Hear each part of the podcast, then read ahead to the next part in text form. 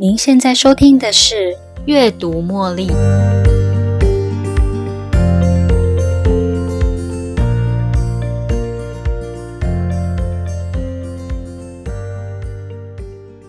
To have and to hold from this day forward, for better, for worse, for richer, for poorer, in sickness and in health, until death do us part. I will love and honor you all the days of my life。从此以后，无论顺境或逆境，富贵或贫穷，健康或疾病，我将永远爱你，珍惜你，直到永远。记得结婚的誓言吗？当你的伴侣病了，目前可能危及到婚姻，接下来你会怎么做呢？这是一个令我深思的例子。朋友的婚姻自从有了孩子之后，特别不顺利。朋友记得她的老公之前在追求她的时候的那种体贴，当朋友生病时贴心的照顾她。但是在他们步入的婚姻有了孩子后，一切变得都不一样了。原以为是对方的爱情变质，后来在孩子被诊断出 ADHD 之后。朋友才发现自己的另外一半也有了 ADHD 的特质。在上一集的节目里，搞定聪明却又散漫的孩子，我们提到了过动或注意力不足的孩子，在某些执行能力上的明显缺乏，如变通力、情绪控制力、任务启动力等的执行能力。而这些患者可能因为未被诊断出，或是尚未接受治疗。因此，持续影响他们在成人之后的婚姻关系。今天我们针对 ADHD 在婚姻中的挑战与大家做分享。ADHD（Attention Deficit Hyperactivity Disorder） 注意力不足或过动症是常见的神经发展疾病，脑部的多个区域与连结功能的异常，造成专注力不足、过动、冲动、坐不住。情绪与动作难以控制，影响层面包括社会适应啊、人际关系、自尊心以及学习。ADHD 与遗传比较相关，在 ADHD 的家庭中，罹患同症状的几率是一般家庭的二到八倍。那些患有 ADHD 的孩子长大后会自动好转吗？根据研究的结果，ADHD 的小孩到青少年过后，过动症的情形可能会改善，但是注意力不足跟冲动可能持续延续到成人阶段。大概会有百分之三十的小孩在长大成人过后，他的症状可以完全改善；其他持续 ADHD 症状的孩子，大概会有一半以上会持续到他们的成年生活。也就是说，如果孩子能够尽早就医治疗，才能避免孩子在这些症状中恶性循环。例如，在成长中的学习、人际关系、行为与情绪上受到很大的挫折。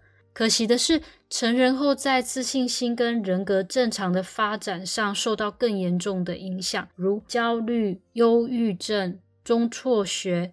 网络跟毒品成瘾等等的问题，很多成年人也是在长大之后才发现自己患有 ADHD。如果你是单身，基本上 ADHD 比较不会造成太大的影响。如果您已婚但是没有孩子，您也应该不会有太大的感觉。但是，一旦你有了孩子，你会发现 ADHD 在生活上对你是一个大问题。怎么说呢？有了孩子之后，大人必须要照料。更多你觉得不是很有趣，但是又必须要做的事情，例如出门要推娃娃推车，推车上面要备好娃娃的奶瓶、尿布、水壶、湿纸巾等等，还要安排孩子每个不同阶段的注射时程啊，上学要备的东西，零零总总的事情，每个都好重要哦。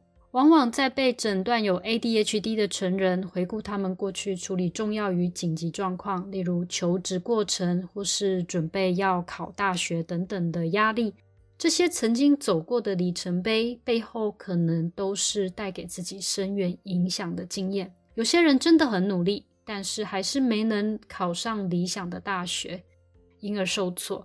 有些人力求表现，但是却得不到应有的关注而发怒或打人。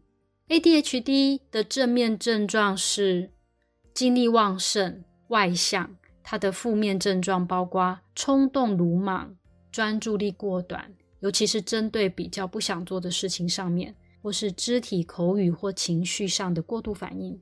烦躁、坐立不安、缺乏组织力、很难判断做事的优先顺序、缺乏时间管理观念、心情时好时坏、情绪难以受控，也难以捉摸，容易健忘、记忆力不太好，比较难多工作业。没有办法同时做很多事，比较难耐心的等待，容易拖延，也很难完成交办的事物，无法控制自己的挫折感与愤怒。那么，ADHD 与婚姻有什么关系呢？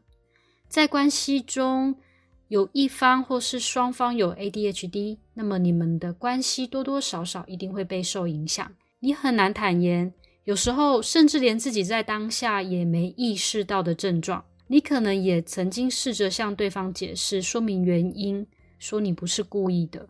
不过，原先想要解释为什么自己容易粗心或易怒，却可能在你急着想解释的过程中，会让事情变得更糟。你有经常被另外一半忽略或漠视的经验吗？他会经常专注在令他感兴趣的事情上，而不是在你身上吗？当另外一半像个孩子一样专注的做他们喜欢做的事。你可能会因为被他冷落而对他碎碎念吧，然后你就变成他讨厌的人。关系发展到最后，双方若不是争吵，就是冷战。更糟的是，你心心念念着做不完的家事的同时，你的伴侣却很开心的过他的日子。反之，如果你有 ADHD，你应该也会发现，你心爱的另外一半成了碎碎念的怪兽。与可怕的控制狂，试着将生活经营得有条有理。不论你有多么努力，却总是无法达到他的期待。最后，你发现最简单的方式就是离他远一点。如果以上的情境似乎跟你有点雷同，那么我想你们可能受到 ADHD 的影响喽。不论是 ADHD 本身带来的症状，以及对方对症状的反应程度，都会影响着你们的关系。好消息是，学习了解 ADHD 会在双方的关系中扮演的什么样的角色，那么事情就不会是我们想象中的如此绝望。ADHD 患者在婚姻中大多跌跌撞撞，不过也有相似的脉络可循。如果能事先了解，并在发生的当下留意到 ADHD 患者可能的表现，相信你一定能跟其他人一样，拥有一个美满的婚姻关系。第一，约会过度活跃。ADHD 的关系最令人诧异的是，从交往到婚姻的离奇过程。一开始，患者在约会时就会让你觉得自己好像是他的世界全部，他的一切。但是啊，在婚后却不再是如此。他对你似乎不再感兴趣，你甚至觉得他不再爱你了。第二，相信 ADHD 不会造成婚姻的杀手。有些 ADHD 患者不相信自己的症状会威胁到婚姻。认为自己根本不需要接受治疗。第三，错误解读症状，不了解这个症状的另外一半以为很了解对方，所以错误的解读对方行为的背后动机。例如，尚未被诊断 ADHD 的另外一半比较分心，没将焦点放在对方身上，就很容易被对方以为他一点都不关心我。事实上，他只是又分心了。第四，为家事而战。没有人喜欢将家事全部落在一个人身上，但是因为 ADHD 的另外一半专注力过短，经常让另外一半的伴侣承担所有的家事。第五，反应过度。ADHD 症状本身对婚姻并不具毁灭性，最大的毁灭来源是伴侣过度的回应才会危及婚姻关系。对伴侣不经大脑就脱口而出的话，觉得被冒犯。我猜你一定也很想呛回去，结果对方也会开始应战。第六，碎碎念，你一定对你的伴侣经常碎碎念吧？如果你是一个对伴侣经常碎碎念的人啊，以为多念几次对方就会去做，其实啊，你再怎么念他还是无法解决问题的，因为真正的原因并不是他不去做，而是因为他们容易分心，再加上未经治疗的其他症状。第七，责怪。当伴侣责备另外一半活在自己的世界里，而 ADHD 患者则责怪对方太容易发怒。第八，与另外一半从婚姻关系变成亲子关系。当你发现啊，对方从原本的伙伴关系变成亲子关系，像孩子一样照顾他的时候，你一定会觉得非常有挫折感。这样的另类关系啊，在一个家庭里并不健康。这里有十个小诀窍，挽救 ADHD 的婚姻。第一。掌控 ADHD 带来的症状，为自己或另外一半的症状负责，利用行为疗法或药物治疗，增加多巴胺的量，让脑部回归正常运作。这些方式能减少 ADHD 的某些症状，例如当伴侣跟你说话，或当你正在执行某件事的当下，专注力的不足，难以专心听对方说话吗？ADHD 的患者不妨试试以下的练习，增加聆听的技巧。先跟你的伴侣坐下来，让他将话说完。你可以给他五分钟或甚至更多的时间，只要在你的专心度可接受范围内，微微的倾向他做眼神交汇，不用担心自己是不是能够听得进他说的字字句句。当时间一到，整理一次他刚刚说的话给他听，然后你就可以去做自己的事。你的伴侣会觉得开心哦，因为你花了整整五分钟以上的时间专心听他说话呢。第二，做出承诺。冲动是 ADHD 患者的另一个特征。这类的成人比较耐不住性子，也容易觉得无聊，进而追求性爱刺激，导致难以将婚姻关系留在一般人的一夫一妻制里。因此，为了挽救婚姻啊，先为自己的婚姻关系做出承诺，告诉对方你有多么在意他。第三，开怀大笑疗法，经常开怀大笑，将问题淡化，能让婚姻关系走得更远更长。能够放下真的很不容易。我们都会想要试着解释自己的冲动以及不专注的行为背后原因。不过很多时候这些原因一点都不重要，放下不愉快的事，往前走吧。第四，宽恕并原谅。我们会不会有时候指着别人的鼻子，告诉对方？就是因为他才会造成婚姻的危机啊！婚姻是一场双人舞蹈剧场。当我们承认这些错误的发生，自己也必须要负一些责任的时候，我们才能有所成长。我知道自己比较脆弱的地方，试着改变它，同时接受自己的不完美，那么我们也才能够轻易的接受伴侣，也包容他的缺点。第五，寻求专业协助。大部分的伴侣都是忍了很久，最后才寻求协助。当他们在需要协助的当下，代表两人的心里都受了很大的创伤，正考虑是不是要走向离婚。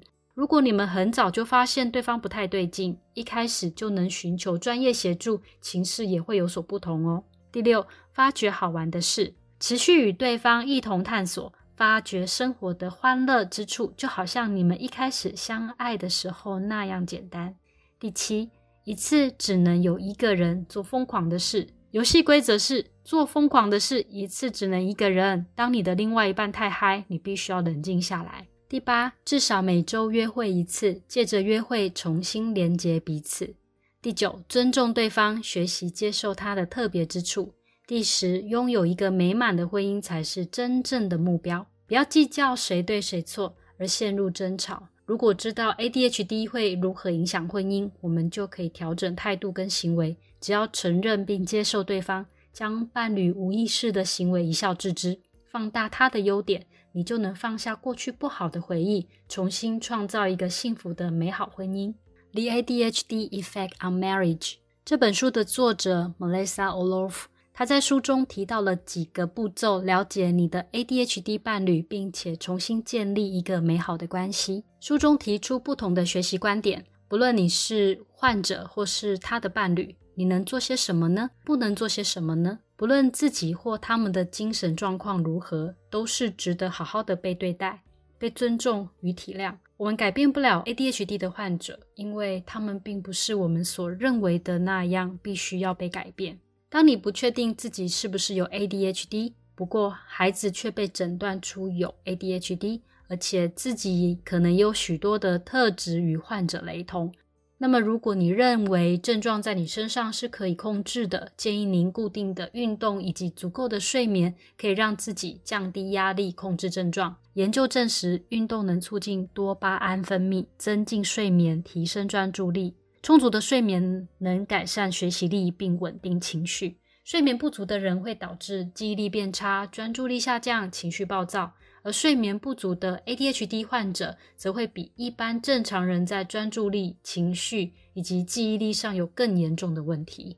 反之，如果你认为 ADHD 的症状在你身上是不可控制的话，强烈建议您寻求医生的协助。适当的用药能够减缓症状，并且改善你的生活。选择对自己最好的方式吧。世界上没有单一种方式适合每一个人。我始终相信，每个人都是独一无二的。ADHD 的患者确实与一般人的反应还有执行力都不太一样。但它并不能当成是婚姻危机里的借口。你绝对可以为婚姻做出承诺，也绝对可以做出改变，将自己最好的那一面带入婚姻，让关系变得更好。而至于非 ADHD 的伴侣，将你的伴侣贴上负面的标签，绝对不是你应该做的事哦。你可以运用最大的同理心，学习如何协助对方表现得更好，两人携手合作，一起往前进吧。还记得婚姻的誓言吗？从此以后，无论顺境或逆境，贫穷或富贵，健康或疾病，我将永远爱你，珍惜你，直到永远。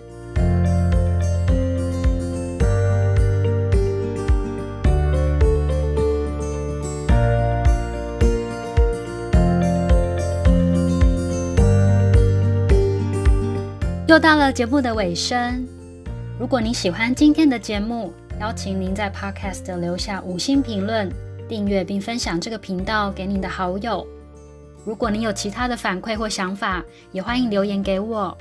您的这些反馈都将成为背后那一股支持着我坚持不懈、持续创作、提供更优质内容的动力。感谢您的收听，我们下一期再见喽，拜拜。